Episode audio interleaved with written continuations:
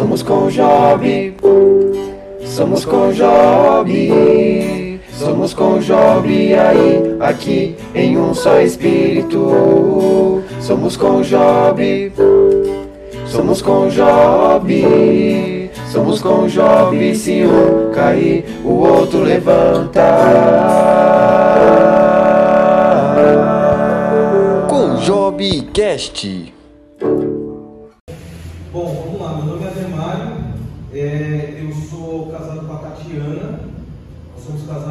15 anos. E vou ser o pai da Laura. A Laura está a caminho. A Tatiana está grávida aí, entrando no sexto mês. E em meados de julho ela vai estar chegando. Então, sou um pai aí em preparação, né? Estou sendo preparado para isso. Eu sou pastor lá no Templo Batista em Vila São José. Ah, sou pastor lá já há nove anos, há nove anos. E antes do tempo Batista Vila São José, a minha experiência foi na igreja de Jardim São Pedro, onde eu cresci, me converti, batizei, casei, fui ordenado ao ministério, pastoreei lá dois anos, auxiliando o pastor original, e depois fui para Vila São José. Paralelamente a isso, eu sempre tive uma experiência profissional na área de finanças.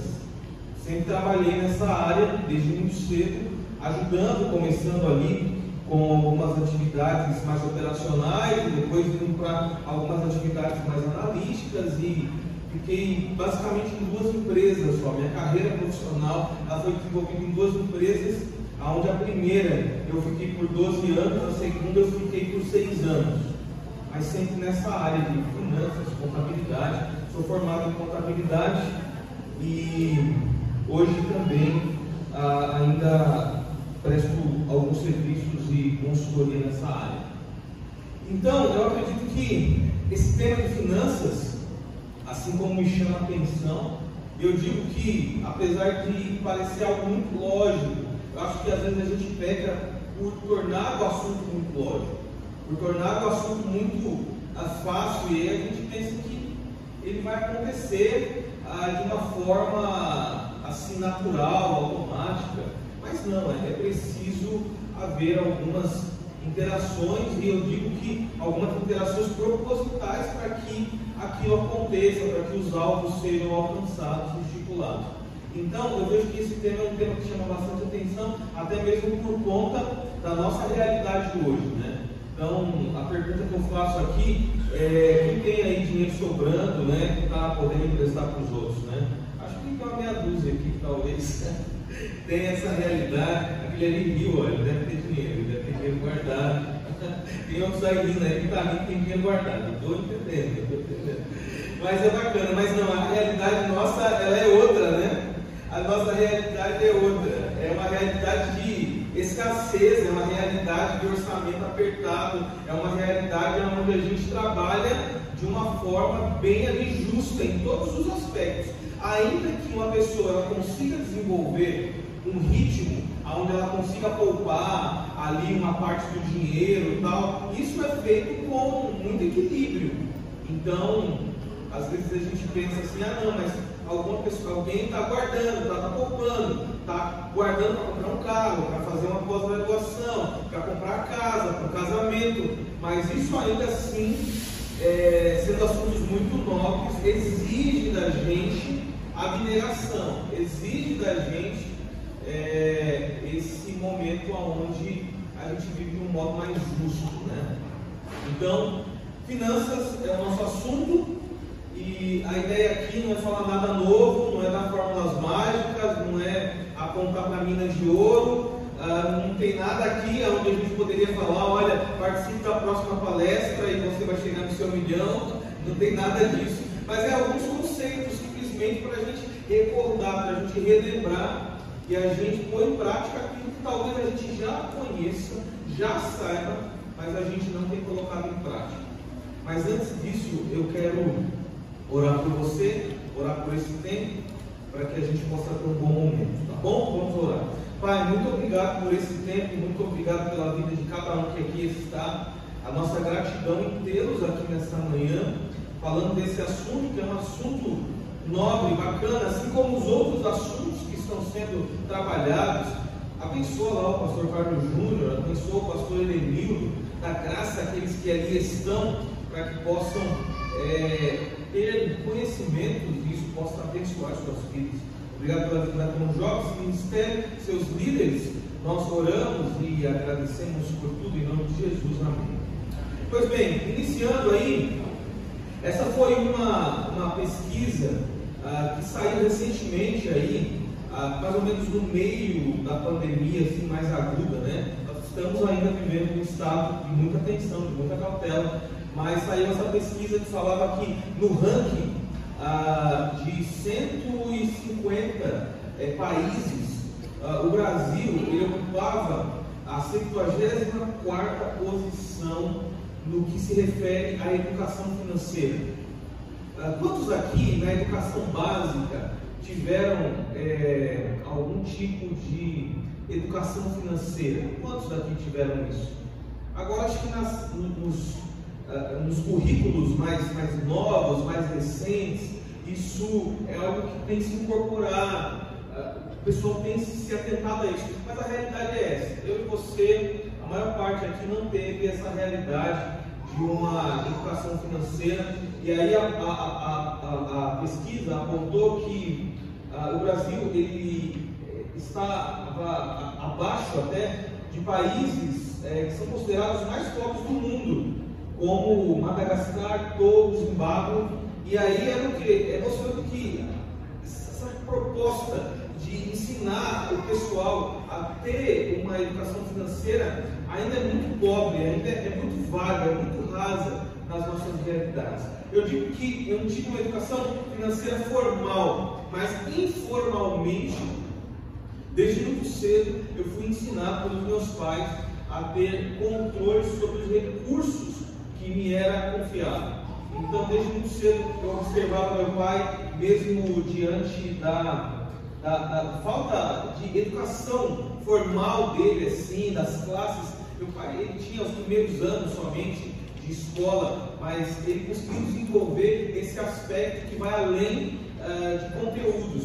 Então, ele nos chamava para a gente participar é, do orçamento, da, das contas. Era uma época, eu me lembro aí, década de 90, ele trabalhava numa construtora, ele recebia o dinheiro, toda uma espécie de dinheiro, e aí ele chegava em casa com aquele monte de dinheiro assim, né? Dinheiro picado, miúdo.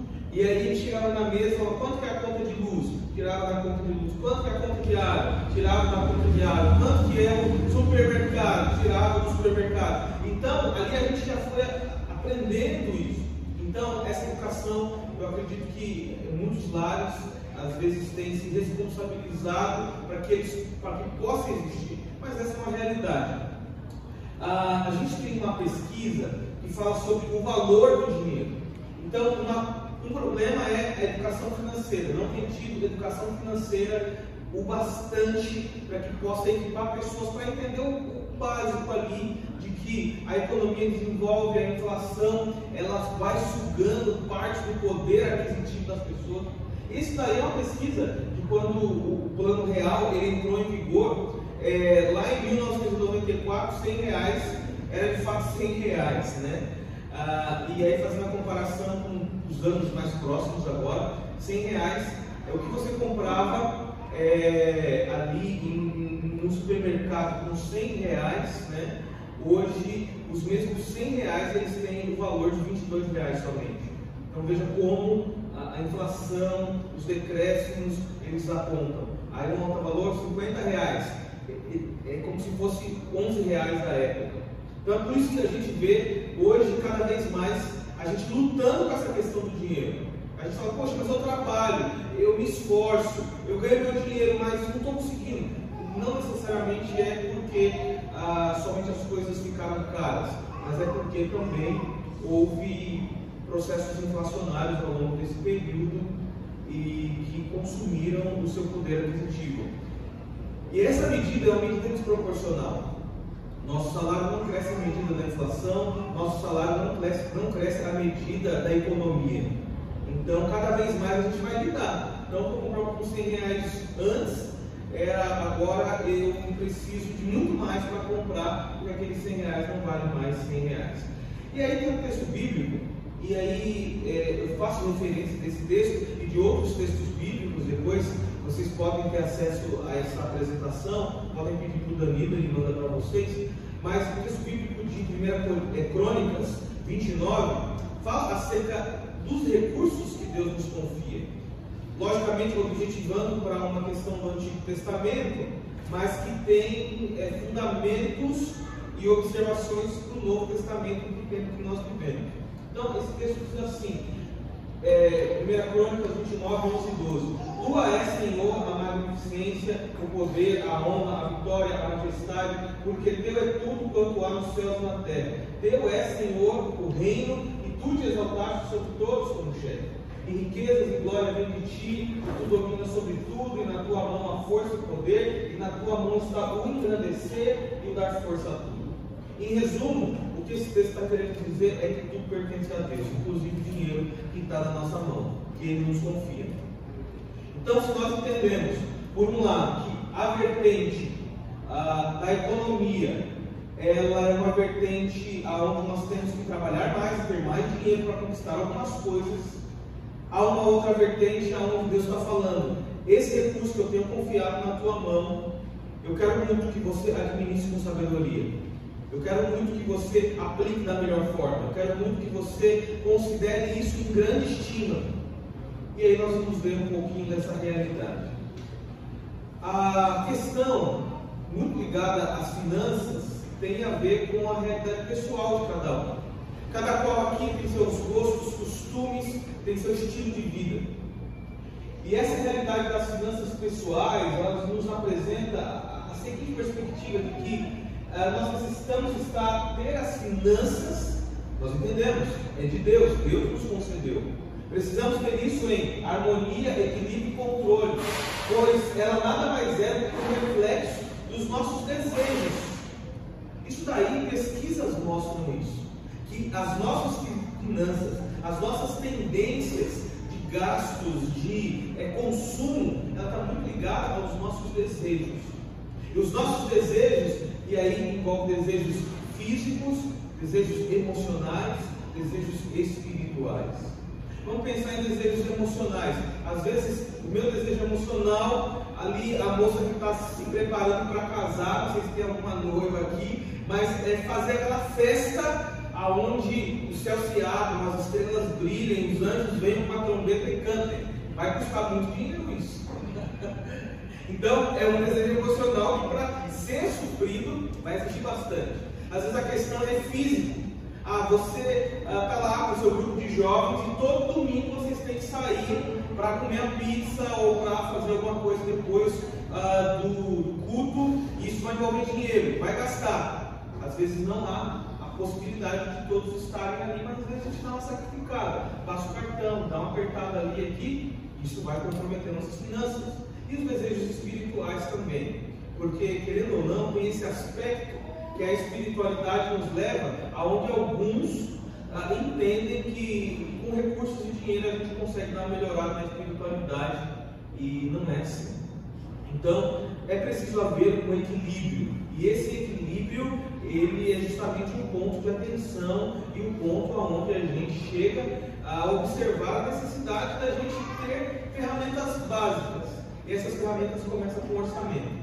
Um orçamento familiar, um orçamento pessoal.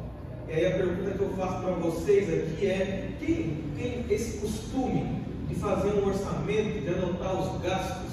Quem tem aqui esse costume mais ou menos assim? Eu tenho esse costume de anotar, sei lá, tem um grupo, bacana. Gente, hoje a gente tem aplicativos muito bacanas, né? Onde dá para a gente fazer esses tipos de controle. A gente tem o velho, a velha metodologia da caderneta, né? aquela cadernetinha que você anda e vai anotando e tal. E outras ferramentas, aonde você vai nada mais nada menos do que produzir esse orçamento, que vai ajudar você a organizar, a você viver com o que você tem. Porque a observação que alguns especialistas chegam é justamente que a pessoa ela gasta mais porque ela não sabe quanto ganha. Então, essa equação ela vai estar sempre ali descompensada.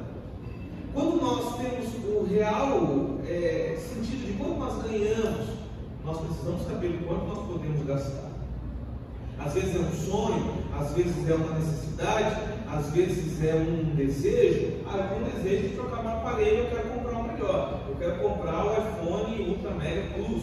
Nada de errado nisso. Não tem nada de errado, desde que você se planeje. Uma coisa é se planejar e comprar com recursos ah, próprios à vista ou ali tendo um, isso dentro do seu orçamento. Outra coisa é você ir comprar no escuro para atender somente um desejo. E aí aquele iPhone que valia 6, você termina pagando 15. Então veja, é, precisamos ter esse orçamento e voltar essa atenção. Veja que eu não estou falando de nada novo. Algumas ferramentas mudaram. Essas ferramentas podem ser, ah, é o app que te ajuda a fazer o controle financeiro, é o gestor ah, de banco que vai te ajudar, ah, é a cadernetinha que vai te ajudar você a fazer esses controles. Mas enfim, independente da ferramenta, o que eu aconselho você a fazer é, é fazer coisas desse tipo, porque fazem grande diferença. Ah, se você pensar bem que numa economia ali, aonde você consegue é, poupar 20 aqui, você poupa 10 ali. 10 reais hoje, o que você faz com 10 reais? Você vai na padaria, você compra, é, são ali 10 pãezinhos, dependendo do quilo do pão na padaria. É, é, é vai 10 reais. É, vai na farmácia, vai comprar um remédio, é 20, 30 reais. Então imagina, se você consegue desenvolver uma rotina aonde nesses esses aspectos, você economiza 5 aqui, 10 ali, 15 ali, você anota, você olha, você, poxa, eu posso gastar hoje com esse desejo? É, nós vamos falar um pouquinho sobre essa questão dos desejos, das necessidades. Você vai se prevenir para ter fluxo e para ter uma vida financeira um pouco mais saudável. Então, o orçamento familiar ele nos leva a isso. E a métrica ela é basicamente essa, o princípio do orçamento, né? Ah, você gastar menos do que você recebe e aplicar a diferença. Olha só como é simples. Isso daí a gente ensina uh, para os pequenininhos, né? E, e, e, acompanha a gente durante a vida. Eu digo que a, a gente sempre está falando sobre isso, e às vezes com pessoas de idade, terceira idade já, eles falam, pastor, isso faz todo sentido. Aí a gente pensa, poxa, mas a vida toda, será que ela nunca percebeu isso? Alguém nunca falou? Mas é, é fácil, é, é, é, simples a métrica, gastar menos do que você recebe e aplicar a diferença. Então, nisso, uh, o princípio do orçamento vai vir muito bem, porque você tem lá o seu orçamento. Ah, eu ganho R$ 1.500 por mês ah, eu tenho isso, isso para pagar, eu tenho isso, isso para pagar, ou seja, minha folga, meu suspiro, a sei lá, 300 reais no mês, 200 reais no mês. Então, com esse dinheiro, eu vou poder é, dar vazão a algumas coisas para que elas aconteçam. Então, veja que ah, o processo, ele é um processo simples, porém efetivo. Às vezes a gente poderia apresentar algo complexo. Olha, pega o seu recurso, divide por três, aplica um quinto, é, joga isso em alguns recursos, em alguns lugares, mas não é simples. Gasta menos do que recebe, aplica a diferença.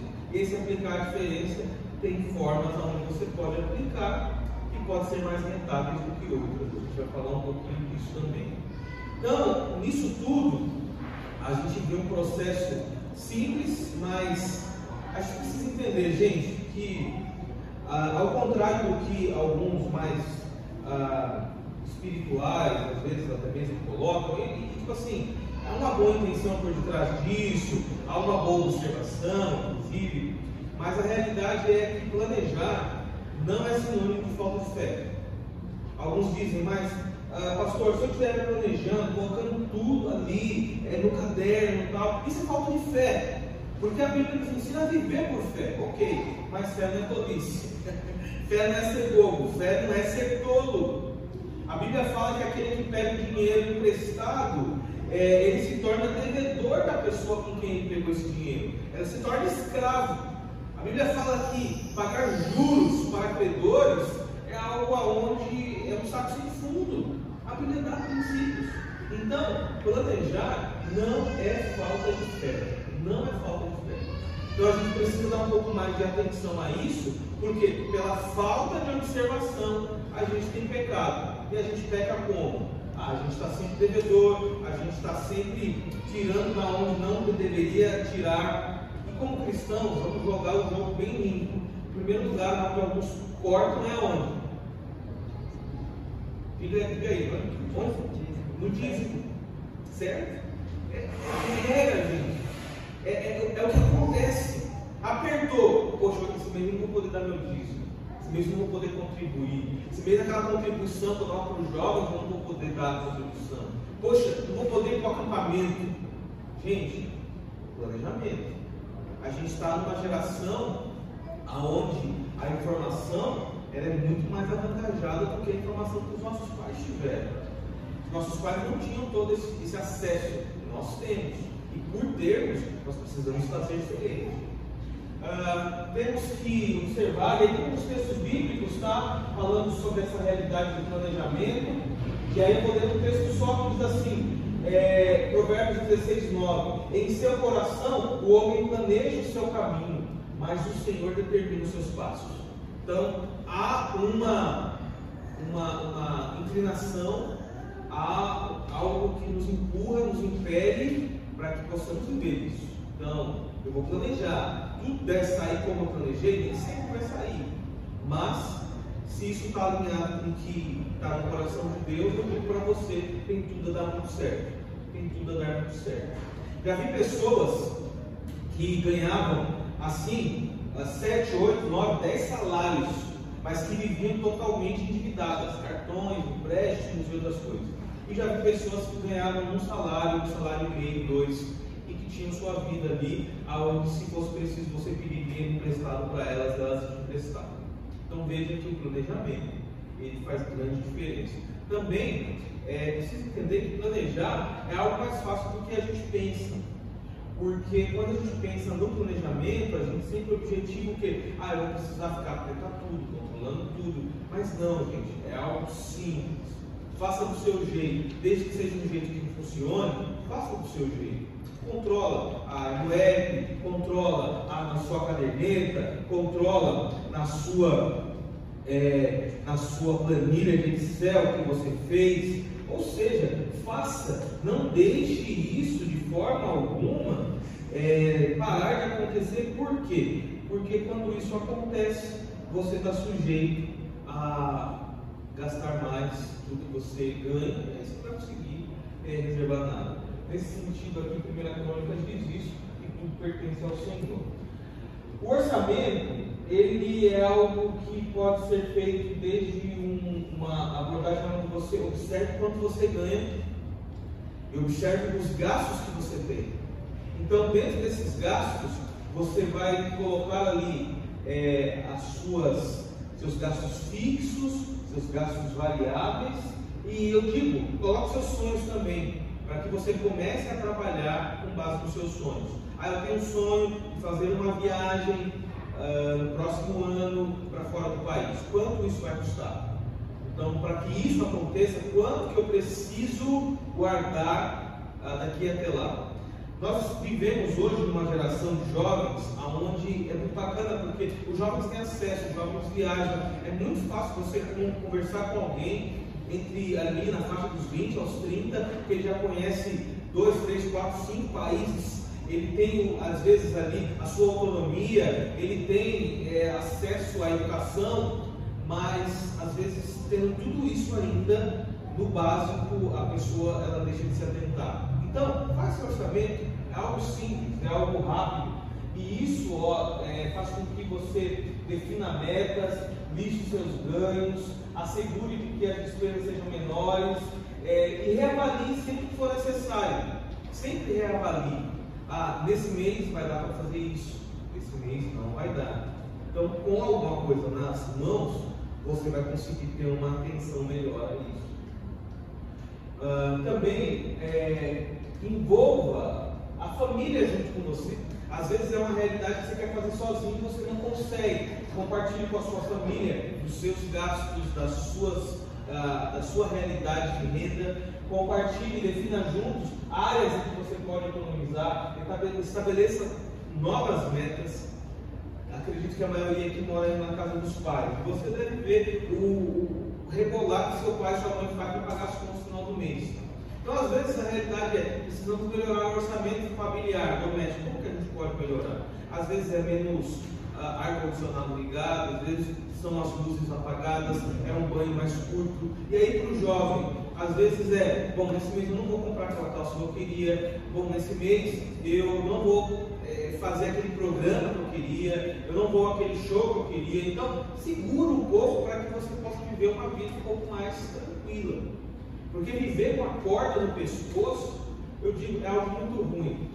No meu período de juventude, teve alguns momentos da vida, alguns anos, inclusive, essa fase dos uh, ah, 17 até os 21, 22, foi uma fase assim, onde eu vivia endividado, onde eu vivia é, pagando empréstimo com empréstimos novos. Gente, é uma coisa que você não tem oxigênio, não consegue respirar.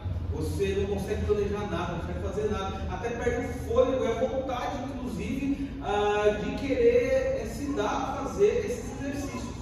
Agora, quando você começa a ter fôlego, aí é bacana, aí é legal. Eu digo que isso teve muito a ver uh, com a maturidade que Deus foi dando, mas também com as pessoas que Deus colocou à minha volta. Tenho um amigo uh, muito pessoal que caminha comigo já há muitos anos e ele trabalhava no supermercado, trabalhava de repositor, depois foi trabalhar de cartazista e tipo assim, eu observava ele fazendo as finanças e eu ficava admirado porque sobrava dinheiro sempre, ele ganhava menos do que eu. Então eu comecei a olhar e um dia eu falei para ele, meu, me ensina como que você faz, me ensina como você faz. E ele mostrou, eu tenho um caderninho, eu vou anotando, eu vou fazendo uma poupança. Era até muito engraçado porque ele tinha uma poupança num determinado banco, onde ele não tinha cartão era dessa conta, aonde a senha era algo assim que estava escondido no fundo oculto da casa dele. E ele simplesmente colocava, sobrou 10, coloca lá, sobrou 50, coloca lá, sobrou 100, coloca lá. E isso ao longo de um período, brincando, é algo assim que parece brincadeira. Mas ele comprou um carro. O primeiro carro dele ele comprou com essa poupança que ele fez, que não tinha cartão, que não tinha senha, e guardando assim, de 10, 20, 50. É interessante, eu falei, eu quero aprender com isso. Então, tenha pessoas também, aprenda com pessoas que têm feito coisas assim parecidas.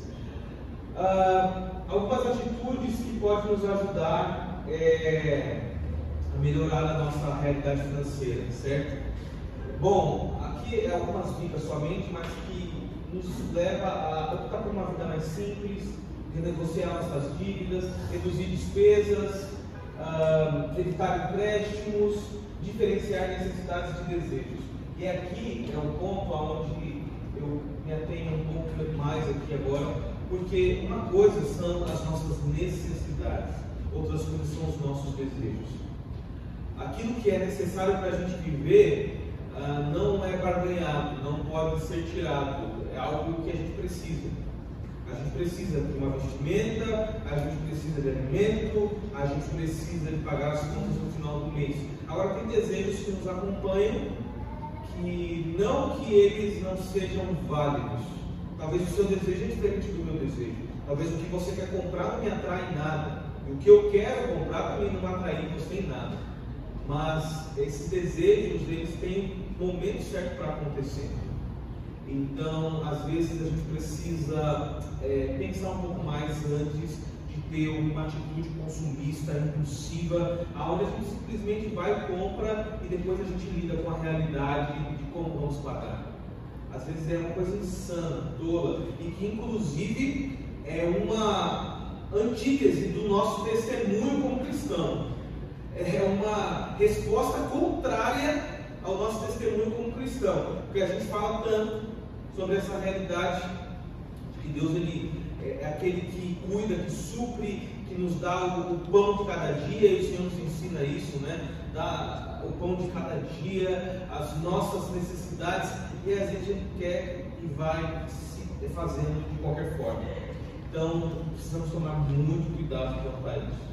Uh, certa vez eu ouvi de um professor que ele falou assim: quando nós tentamos antecipar alguns sonhos no nosso coração, estabelecendo o nosso tempo, nós estamos de outra forma dizendo que nós somos os deuses de nós mesmos. Nós nos colocamos no lugar de Deus.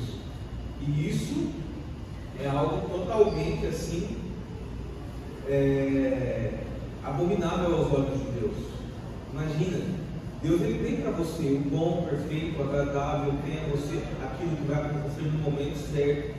Aí você quer antecipar aquilo para viver agora. Aquilo não vai ter relevância, prazer, vai ser temporário. É como um brinquedo de criança. A criança fica animada quando chega o brinquedo, mas daqui a pouquinho aquele ânimo todo passa. Já vi alguns, uh, tem o seu aparelho celular e tal, mas ele quer, ele quer trocar, ele troca passa alguns dias ali ele já está no mesmo marasmo, porque as coisas fora de hora, elas não têm esse fator pleno da realização que vem da parte de Deus. Então, aprendam a diferenciar desejos de necessidades. Existem coisas necessárias, existem desejos que podem esperar um pouco, tá? Quando a gente pensa na realidade é, do recurso, então a gente falou que, bom, eu preciso gastar menos do que eu recebo e aplicar a diferença. Entra no campo, que é o campo, bom, aonde eu vou aplicar essa diferença, certo? E hoje, é, essa, essa vitrine né, de investimentos, de recursos, ela tem sido até mesmo uma vitrine ah, que tem chamado muita atenção da população. Então você vê às vezes alguns youtubers, alguns influenciadores aí, valendo de algumas experiências muito pontuais, para falar, olha, se fizer assim vai dar certo. Invista em determinado fundo, invista em determinada ação, invista em determinado objeto. E isso é algo que particularmente me dá um pouco de medo, porque suscita em muitos um espírito ganancioso. Então, hoje nós encontramos é, pessoas que querem enriquecer da noite para o dia. O dinheiro é ruim? Não, o dinheiro não é ruim. A própria palavra, a Bíblia fala que o amor ao dinheiro é a raiz de todos os males. Porém, ah, nós temos que, com sabedoria, botar o nosso recurso para trabalhar pela gente. Essa é a verdade. E aí entra nesse campo dos investimentos. E aí eu digo para você, muito cuidado, muita atenção. Uma vez que você vai chegar num momento onde você vai ter o controle, vai baixar um app lá no seu celular, vai fazer sua cadernetinha e tal, você vai procurar gastar menos do que você recebe, vai procurar aplicar parte do seu recurso em alguns fundos, em algum lugar e tal. Tome muito cuidado onde você vai pôr e não vá com um espírito ganancioso. Entenda que isso simplesmente faz parte daquilo que Deus está dando a você como oportunidade para que aquele dinheiro possa, pelo menos, compensar o fator da inflação dentro do seu bolso. Ah, nós falamos que o, dinheiro não é mais o mesmo. A inflação tem comido aí parte do nosso recurso. Então, pelo menos, compensar parte da inflação que tem ah, nos consumido ao longo do tempo. E aí nós olhamos para a palavra, para a Bíblia novamente, e tem uma parábola muito bacana, que é a parábola dos talentos. A gente não vai entrar aqui na, na, na dimensão dela, mas a gente pode puxar um princípio para esse negócio dos investimentos. Ah, quando o Senhor ele chega lá nos servos e ele entrega os talentos, e depois de um tempo ele volta, é interessante porque o que chama a atenção daquele Senhor frente à atitude daqueles servos foi a fidelidade em quem ele, ele depositou os talentos e a proporcionalidade que aquilo se tornou. Então, aquele que deu cinco tinha dez, aquele que recebeu dois tinha quatro, aquele que recebeu somente um, ele manteve com um, e aí teve uma dura repreensão. De uma forma muito direta, os investimentos eles desde, de sul, ele, ele, desde que ele se colocar num lugar seguro, aonde haja ali uma idoneidade, sabe? Porque às vezes você pode pôr seu dinheiro na mão de um agiota, que vai falar para você que vai pagar para você 20% ao mês, que vai dar o dobro para você. E aí está errado. Mas às vezes tem essa realidade do fundo idôneo, do lugar idôneo, onde você põe teu recurso, e isso, qual que é a intenção? É que possa multiplicar para você. O dono dos talentos, ele disse o que? Olha, de outra forma eu teria deixado o meu dinheiro, os talentos, na mão de um banqueiro, e aí envolve o que? Monetário, e esse banqueiro ele me devolveria um dinheiro corrigido, pelo menos. Então, é errado fazer investimentos? Não, não é errado fazer investimentos, desde que ah, você se assegure que o local onde você está colocando é confiável e haja dentro do seu coração a intenção correta. Porque hoje, quando nós observamos, nós às vezes passam em alguns canais aí, vejo alguns é, que compartilham, que tem aquele é, primo rico, e tipo assim, ele está caminhando rumo ao bilhão, entendeu? Ele está indo rumo ao bilhão. Porém, a realidade é, você olha lá a carteira dele, a carteira dele dá é, rendimentos astronômicos. Eu que ver com o rendimento que ele tem lá. Tipo assim, 100, 200 mil por, por mês, só de é, notas, é, ações e fundos, tá? Só que a, a, verdade é, quanto que ele colocou para tudo aquilo render? Então, isso às vezes, da proporção, não chama muita atenção. Você olha para alguns outros que às vezes tentam passar essa ideia de que, olha, de uma hora para outra você já vai é, tá, estar é, tendo rendimentos que vai deixar você em casa, você vai precisar trabalhar. E é o sonho de todo mundo dessa geração hoje, a maior parte, é viver de renda. É viver de renda. Porém, não é um negócio tão simples assim. Não é um sonho tão colorido assim e acessível para todos, inclusive. Primeiro, porque o investimento é um negócio a longo prazo. Alguns erram porque quer resultados instantâneos.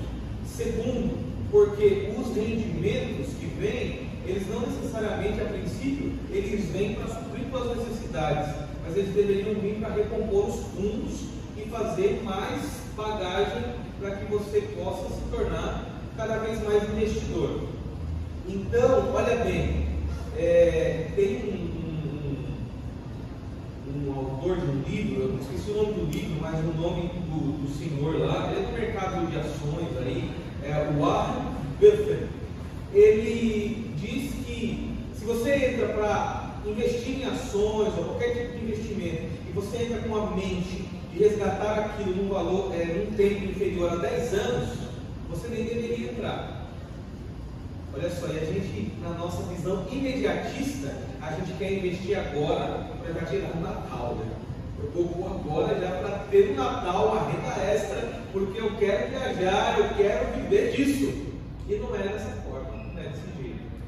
Então, a gente vê que os investimentos, eles passam por algumas observações. E a primeira é a realidade das disponibilidades. E a pergunta que eu faço, por exemplo, ah, sobrou um valor no mês aonde vai dar para você investir. Bom, qual é o tipo de recurso que você se dispõe para investir? É um fundo de reserva? É um dinheiro que você quer usar a curto prazo? É um dinheiro que já está comprometido? Então, uma atenção. Ah, é uma poupança? É algo que você está com alguém, sei lá, uma conta conjunta? Você está disposto aos riscos? Então, a disponibilidade do recurso é, para fazer investimentos, ela deveria ser é, aquela que nós conseguimos após a fazer um fundo de reserva para as nossas emergências e aí sim eu vou partir para o investimento. Então pensa, eu ganho mil, gasto 900, sobra 100. Eu vou investir os 100 num fundo aonde eu vou resgatar daqui a 3 anos? É loucura porque o 100 é um valor que está ali, que eu posso ficar doente amanhã e vou precisar dele. Então, ao invés de investir os 100 nesse fundo, onde eu vou gastar daqui 3 anos somente, é, eu invisto 50 e guardo 50 no fundo de reserva para emergências.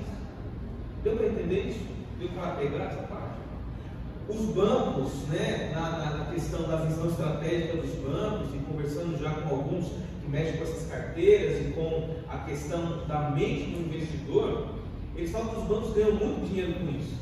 Porque o banco vai lá e ele lança um título onde ele oferece para você 15% ao ano. E aí você fala, bacana, vou pôr 15% ao ano. Então, recebi minhas férias, décimo terceiro, vou colocar lá.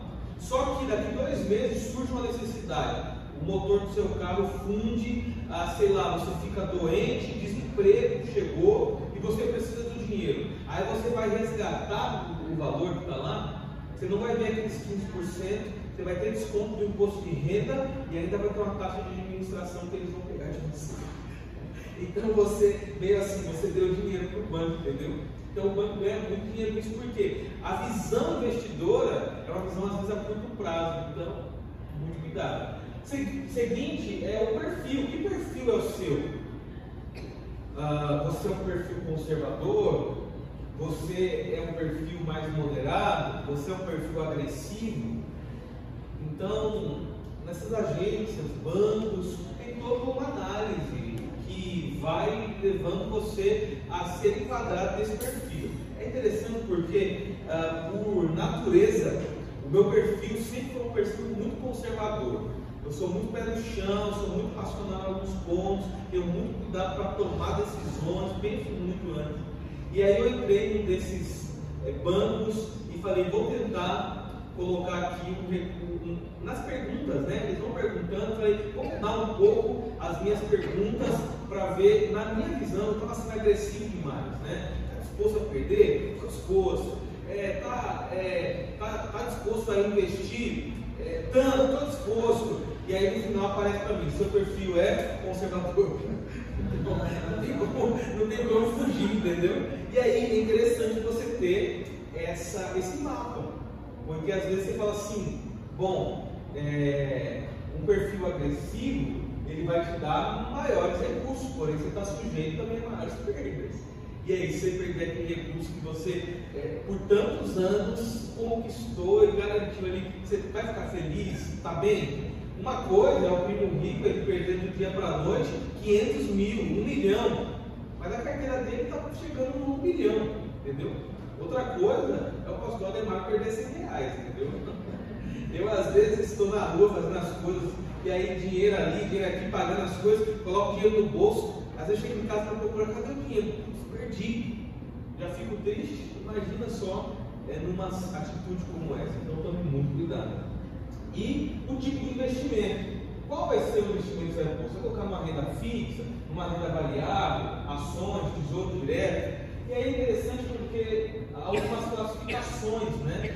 Para quando você vai entrar nesse mundo dos investimentos. Primeiro, você precisa saber que prazo você vai investir. A curto prazo, médio prazo, longo prazo. Curto prazo, eles entendem que é abaixo de seis meses. Médio prazo, abaixo de 12 meses. Longo prazo, partir dos 12 meses. Então, fica atento nisso. Ah, qual é o tipo de risco? Risco baixo, risco médio, risco alto. Hoje os bancos e algumas corretoras elas deixam ali é, em algumas letras, às vezes muito bem pequenininhas, qual é o risco daquele investimento. Então, é, você precisa saber para entrar. Qual é a rentabilidade que você procura? É uma renda fixa, variável? Qual é a liquidez? É uma baixa liquidez? É uma alta liquidez? Quando a gente fala em liquidez, a realidade é, bom, eu preciso de dinheiro agora, eu posso acessar o site do banco e eu saco dinheiro está na minha conta. Uma é, baixa liquidez é aquela realidade que eu falei, poxa, só em 2032 eu posso sacar o recurso. Então, a gente precisa tomar cuidado com o entra nisso. Renda fixa, quais são os primeiros os principais papéis de renda fixa? Poupança, tesouro direto, CDB, é, letras de crédito, letras de câmbio, debêntures, investimento. Isso aqui é um universo interminável, gente. Para você conhecer a fundo, vai precisar é, vasculhar, minerar isso para saber é, cada qual como funciona. Ah, qual é a renda variável? Ações, fundos de ações, fundo multimercado, fundos de investimento, ETFs, derivativos e por aí vai. Então, às vezes é muito bonito na apresentação, mas por detrás tem toda uma estrutura que precisa ser respeitada. E às vezes alguns entram olhando só quanto que o título vai me devolver, mas sem observar os riscos, sem observar os descontos e daí por diante. Então, muito cuidado. Aqui não vai dar para ver, mas é um pouquinho do renda fixa, renda variável, tá? E algumas atenções que aí eh, foram coisas assim que na composição da palestra, ouvindo alguns especialistas e lendo alguns materiais, eu fiz alguns recortes. Tá? Então a primeira atenção, cuidado para não ser atraído por retornos acima do mercado. Sabe você que ninguém paga 20%, ninguém paga 25%, a não ser que seja fundos de alto risco. Toma muito cuidado. Então para você ter uma noção, a poupança hoje, ela está na casa acho que de 1%, 0,8%, algo assim.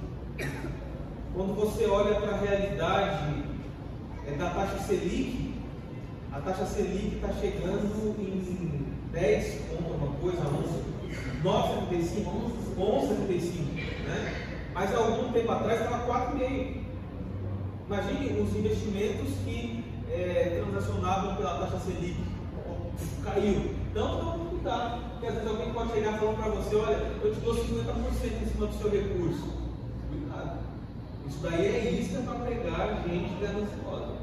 Faça, o seu, faça uso do seu planejamento financeiro. Defina objetivos. Elimine dívidas.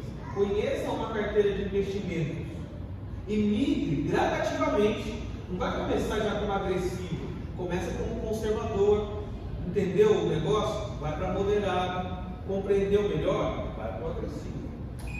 É, no meu tempo aqui. Ah, fundo de reserva não é investimento. Então, é, seu fundo de reserva. Fundo de reserva é o quê? Ah, rasgou o tênis, eu tenho fundo de reserva, fiquei doente, tenho dinheiro para comprar o remédio. Isso não é investimento. Ah, tenha paciência e disciplina, pense a longo prazo. Não esqueça que o amor ao dinheiro é a raiz de todos os males. O dinheiro não é um problema, o amor a ele é a raiz de todos os males. E aí eu termino com é, essas palavras, que é de uma conselheira lá do Instituto Hagai, o nome dela é Kelly. Ela fala sobre finanças no curso de liderança avançada e ela traz alguns conselhos, princípios para que a gente possa viver um pouco melhor com as nossas finanças, tá? E aí com esses slides eu termino e abro para perguntas. Primeiro, viva aquém das suas posses. E eles falam lá de aplicar o princípio 10, 10, 80 esse princípio é o que? É, passa, é, separe o seu dízimo, 10%. Separe 10% para reserva, aonde você vai destinar 5% para investimento, 5% para emergências e viva com os 80%. Parece simples, né? Mas não é. Mas se a gente fizer, a gente vai viver melhor. Tá? Então, aplique o princípio 10, 10, 80. 10% seu dízimo, 10% da reserva, aonde 5% é investimento, 5% é fundo de emergência e 80% para a sua vida. Evite a procrastinação. Rompa a barreira do amanhã eu faço, depois eu sento, faço o orçamento, depois eu ligo para é, negociar os meus empréstimos. Às vezes a gente procrastina, e procrastinar é um pecado. Então, você que tirou alguns princípios bacanas do que nós falamos, não deixe para depois, faça hoje mesmo. Tenha uma atitude de humildade. Ah, e essa atitude de humildade é colocar você com os pés no chão, olhando para aquilo que Deus tem lhe dado e tendo gratidão. Não ficar olhando para a grama do vizinho, ah, eu quero ter o celular do vizinho, eu quero ter o carro do vizinho. É bacana estabelecer alvos, mas quando a gente vive é, numa vida onde isso se torna uma missão ser cumprida, ser igual ao outro, a gente não vive, a gente vive essa loucura. É, vença as tentações. Existem muitas situações que nos cobiçam a gastar aquilo que não temos. Então, toma cuidado com isso. Toma cuidado com aqueles pop-up que aparecem no seu celular, 10% de desconto, né? Mega desconto, é, a gente vai compra sem ter necessidade. Aceite que Deus é, supra apenas as suas necessidades as necessidades são diferentes dos desejos. Deus ele nos dá o pão de cada dia. Deus ele supre as nossas necessidades. Aceite isso. é, guarde dinheiro para comprar à vista e pense a longo prazo. Nisso, gente, eu acredito que a gente pode é, ter um pouquinho mais de fôlego para viver a.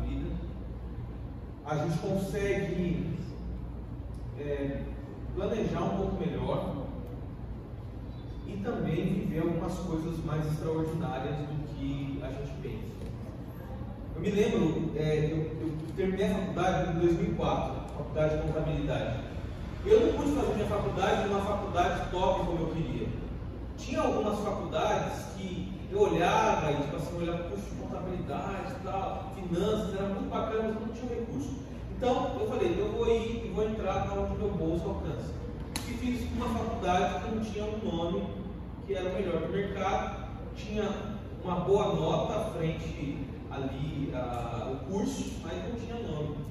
Eu falei, eu vou um dia fazer um curso ainda numa faculdade top. E essa faculdade eu sonhava muito em fazer um curso na Getúlio Vargas. Vejam bem, eu fiquei de 2004 até 2018. 2004 a 2018. Foram aí 13 anos praticamente, né? Sonhando nisso, guardando recursos, fazendo minha poupança, até que chegou um dia que eu falei que eu consigo ir na Getúlio Vargas e fazer minha inscrição. Gente, foi muito bacana, porque eu cheguei lá e aí na hora da inscrição, fiz a prova de aptidões, tal, passei, e aí era hora de acertar o financeiro. E a pergunta foi, qual é a forma de pagamento? E aí eu pude falar, a vista. Tem desconto? Não tem desconto, tem desconto aqui. 20% de desconto por ser à vista. Olha só, mas foi algo que lá atrás, em 2004, eu queria muito, mas não tinha possibilidades. 2018, as possibilidades aconteceram foi da melhor forma possível. Fiz o curso inteiro sem ficar me preocupando e tinha que pagar mensalidade no final do mês. Então veja, é, organizar a vida financeira é muito bom. É bom para a gente, é bom para quem está do nosso lado e agrada a Deus. Eu digo para você, agrada a Deus. Deus ele vai é, certamente, em algum momento, fazer jus daquilo que Ele tem dado nas nossas mãos. Ele tem falado: Olha, eu tenho dado tanto para você, que você tem feito com isso? Você tem cuidado bem ou não? Você tem sido como aqueles que têm multiplicado? Ou você tem sido aquele que tem escondido, guardado?